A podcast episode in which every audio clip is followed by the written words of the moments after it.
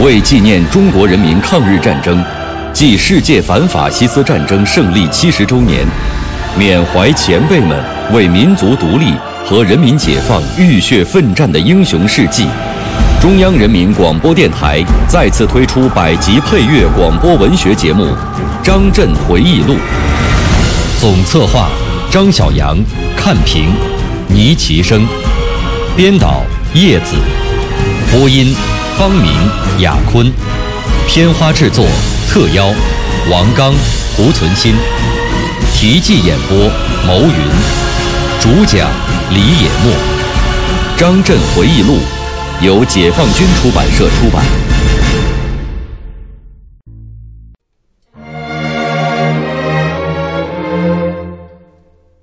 一九四一年，反顽之战进入高潮，战斗愈加残酷激烈。根据地内的土顽和反动会道门势力也积极组织暴乱，我们的处境已非常不利。在这严重的时刻，陈团起义意义重大，从政治上打击了蒋介石的反共政策。从军事上迟滞了顽军的东进行动，对我们改变淮上斗争的局面具有积极的作用。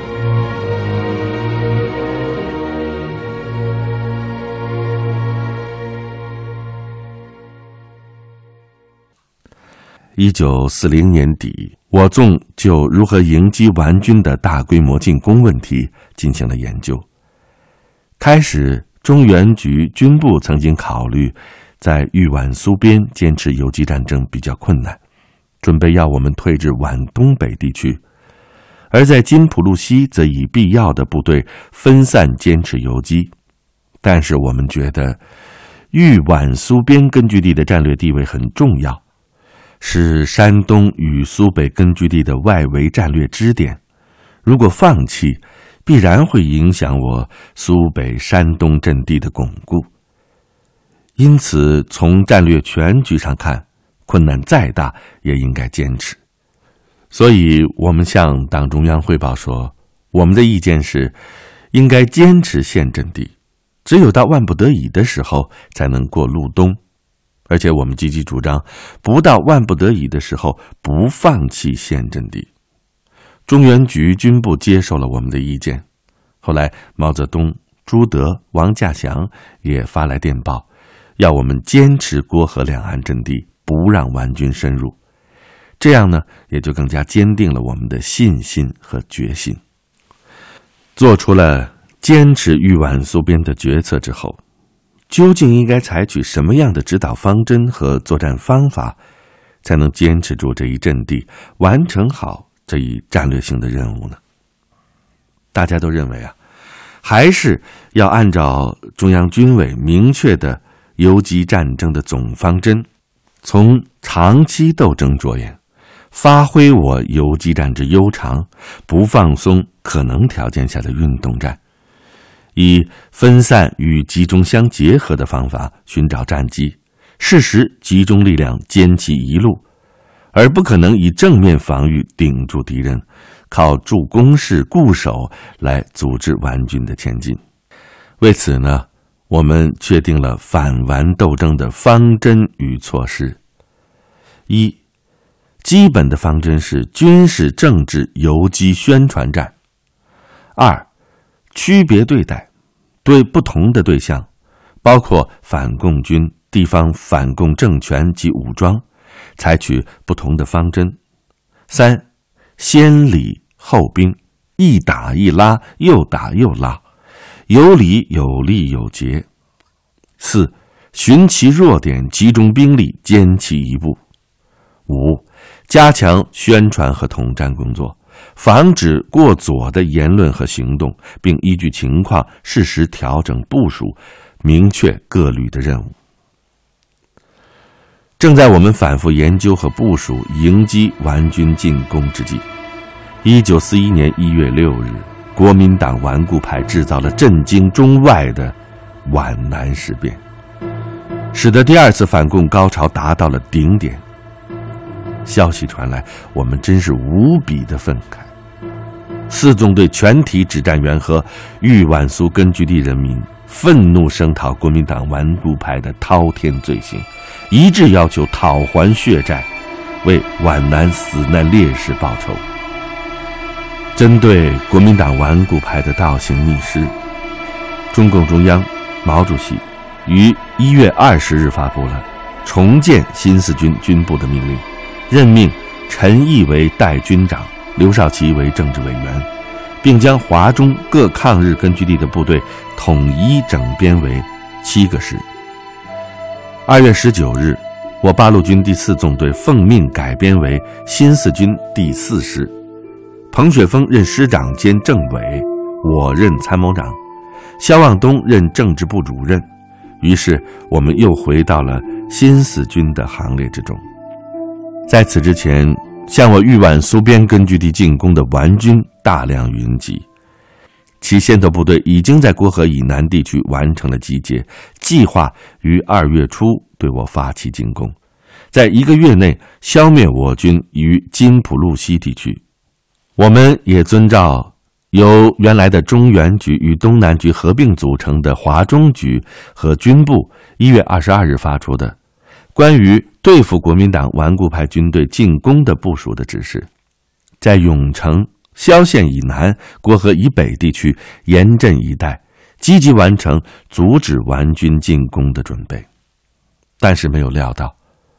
就在顽军即将向我展开全面进攻之际。日军突然集中五个师团约七万余人的兵力，于一月下旬发动了豫南战役，在平汉铁路以东，对汤恩伯集团形成了一个大包围圈。面对日军的进攻，汤恩伯等部为保存实力，一枪没放，就由郭阳、蒙城、太和之县纷纷向西撤逃，从而使豫东皖北大片国土沦入敌手。一月二十四日，我们侦查获悉，参加这次战役的日军分三路出动：一路由宿县向西，攻占郭阳、蒙城、太和、界首等地；一路由商丘向南，进犯博县、周口；一路由信阳沿平汉路进犯漯河、项城、南阳等地。你围歼唐恩伯、李品仙、李先洲、何柱国等部于平汉路以东地区。我们向雪峰同志报告后，他指示，在敌人总的企图尚未判明之前，不能贸然行动，要加强侦察警戒，密切关注局势的变化，并要我们立即将情况报告军部。一月二十八日晚。我们接到了刘少奇、陈毅同志发来的急电，说日军已将唐恩伯和驻国部三万余人包围于沈丘一带，正在扫荡之中，命令我部集中适当兵力，控制某些战略要地，积极向敌后发展。之后，我们又收到了毛泽东、朱德、王稼祥发来的关于皖南事变后新四军行动方针的电报。其中也要求我们准备两个精干的支队，在适当的时机派往豫西活动，开展游击战争。一月三十一日，我纵又召开了党政军委员会会议，做出了新的行动部署，部队即分路向郭阳、蒙城、阜阳、太和敌后地域挺进。中央军委毛主席根据战争形势的发展。对我军如何发展华中、争夺中原做了许多重要的指示，强调，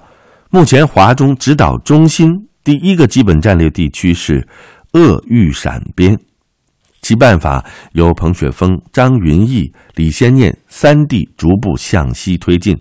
在一年内于鄂西、豫西及陕南建立游击根据地，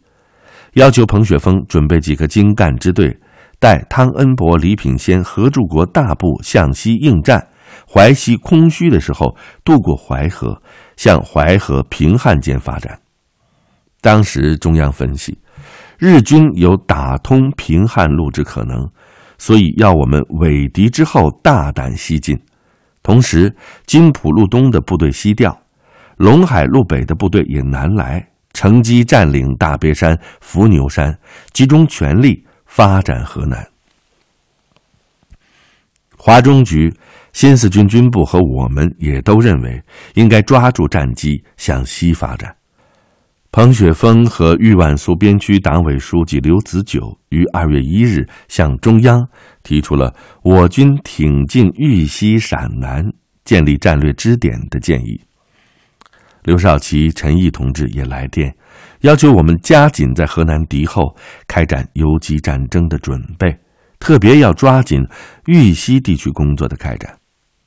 就在二月初短短的几天里，上级的电报一个接着一个。二月二日，中央就连发三电，明确了斗争方针，强调力争河南，不惜全力以赴。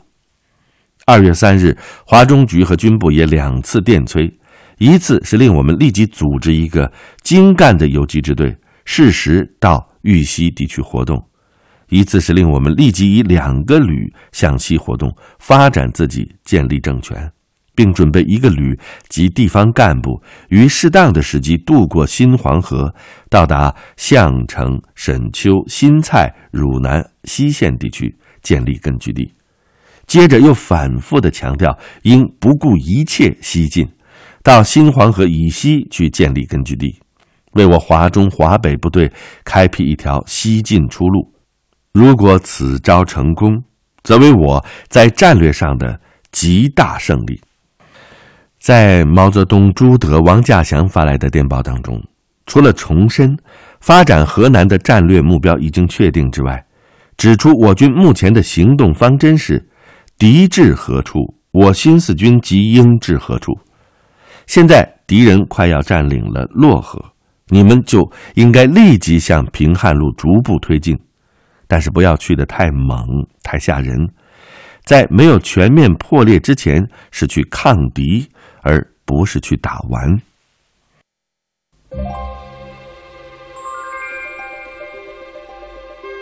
大江南北血飞红，金浦东西战逆风。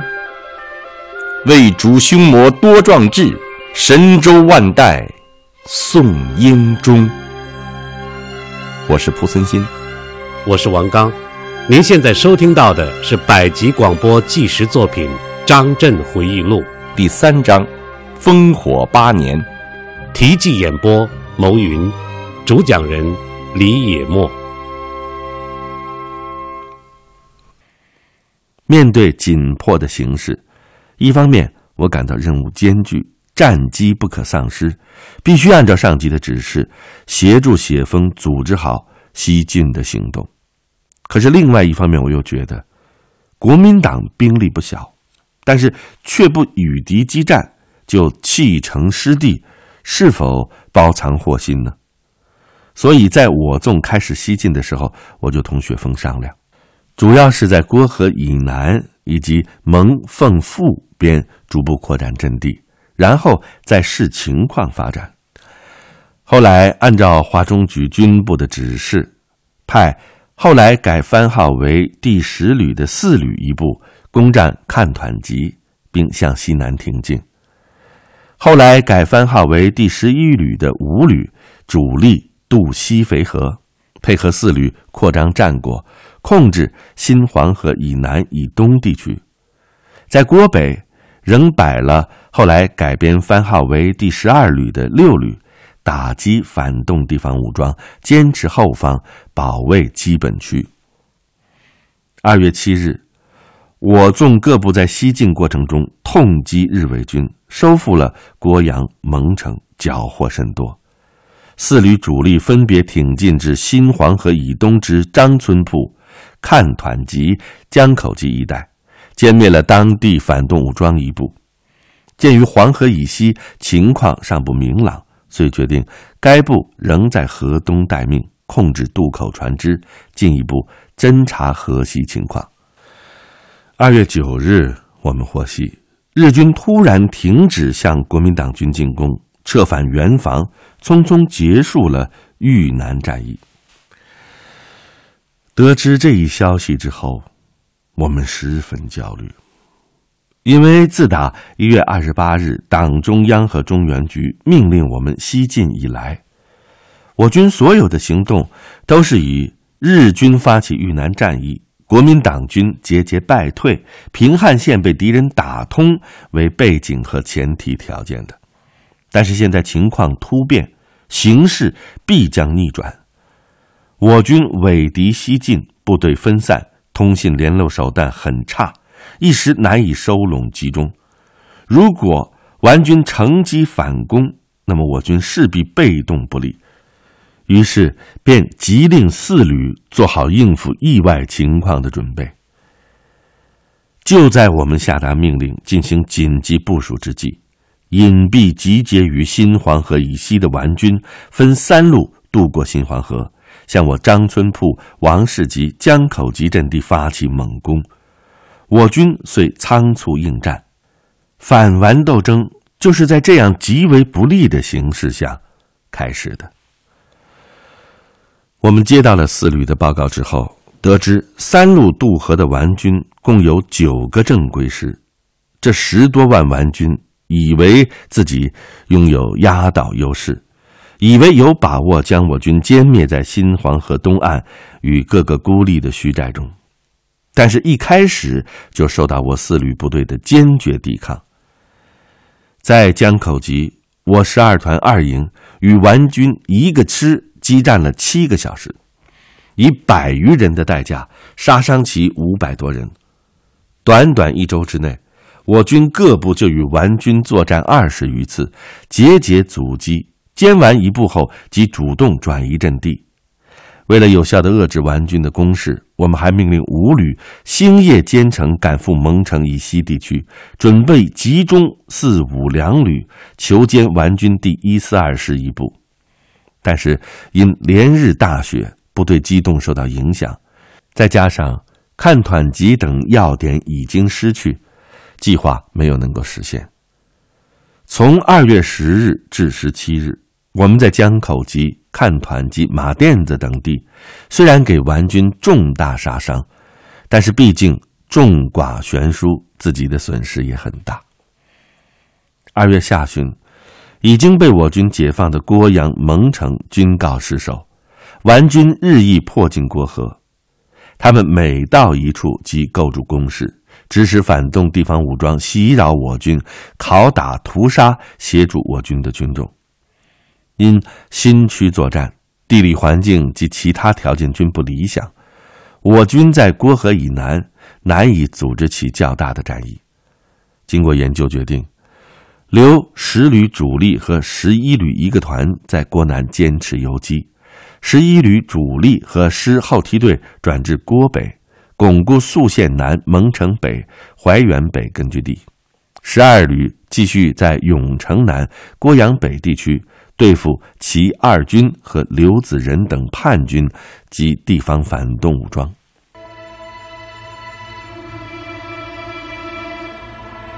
到了三月初，反顽之战进入高潮，战斗愈加残酷激烈。在蒙城以南的半谷店，十旅二十九团一个营与顽军两个团激战近日，杀伤顽军五百多人。但是该营突出重围之后，也仅剩下了八十多人。接着，在罗集战斗中，该团另一个营的两个连与顽军骑八师反复较量，白刃拼搏到最后，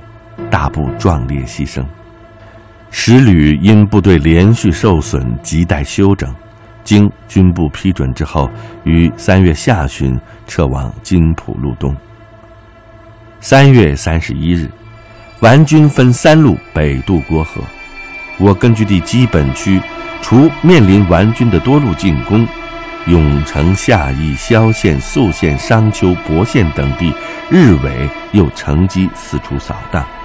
根据地内的土顽和反动会道门势力也积极组织暴乱，我们的处境已经非常不利。四月初，顽军第八十一师与蒋新亮反动武装。在永城西南万楼，与我十二旅三十四团一个营激战，最后我军弹尽援绝，营长卢登宇英勇牺牲，教导员董立军继续指挥战斗，直到最后一刻饮弹自殉。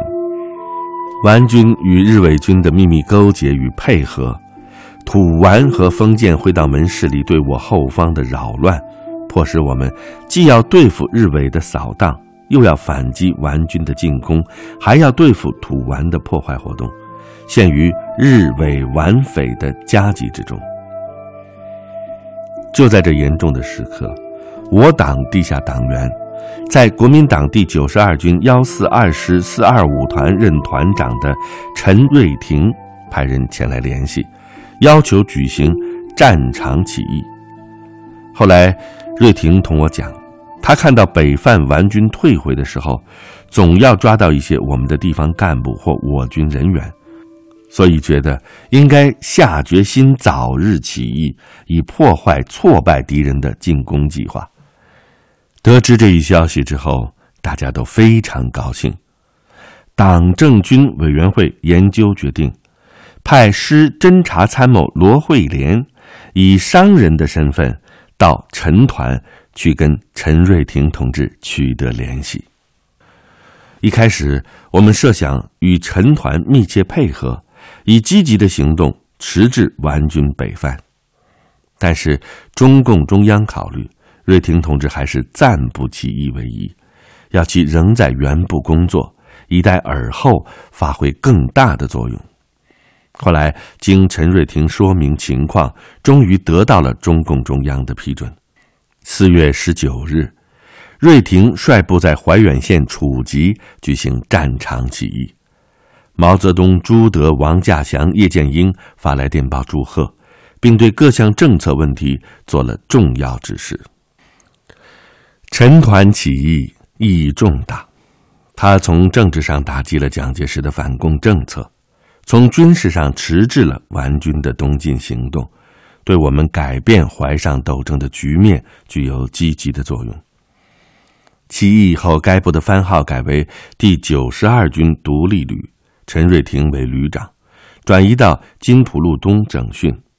但是出乎意料的是，在洪泽湖畔。隐藏在该部的国民党特务分子又策动部队哗变，瑞廷被刺，险遭杀害。这既表明了斗争之尖锐复杂，也教育了我们从中应吸取血的教训。瑞廷同志经抢救脱险之后，便留在我师工作，曾任第四师副参谋长，后调新四军司令部任参谋处处长。解放战争初期，他任山东野战军司令部参谋处处长。鲁南战役之后，受命组建华东野战军特种兵纵队，并担任司令员，为我华东部队炮兵、装甲兵、工兵等兵种的建设做出了重要贡献。陈团起义的时候，雪峰率部加以策应。四月二十日。我们乘机一举包围并消灭了顽军十四纵队一支队牛宿九部，打了一个干脆利落的歼灭战。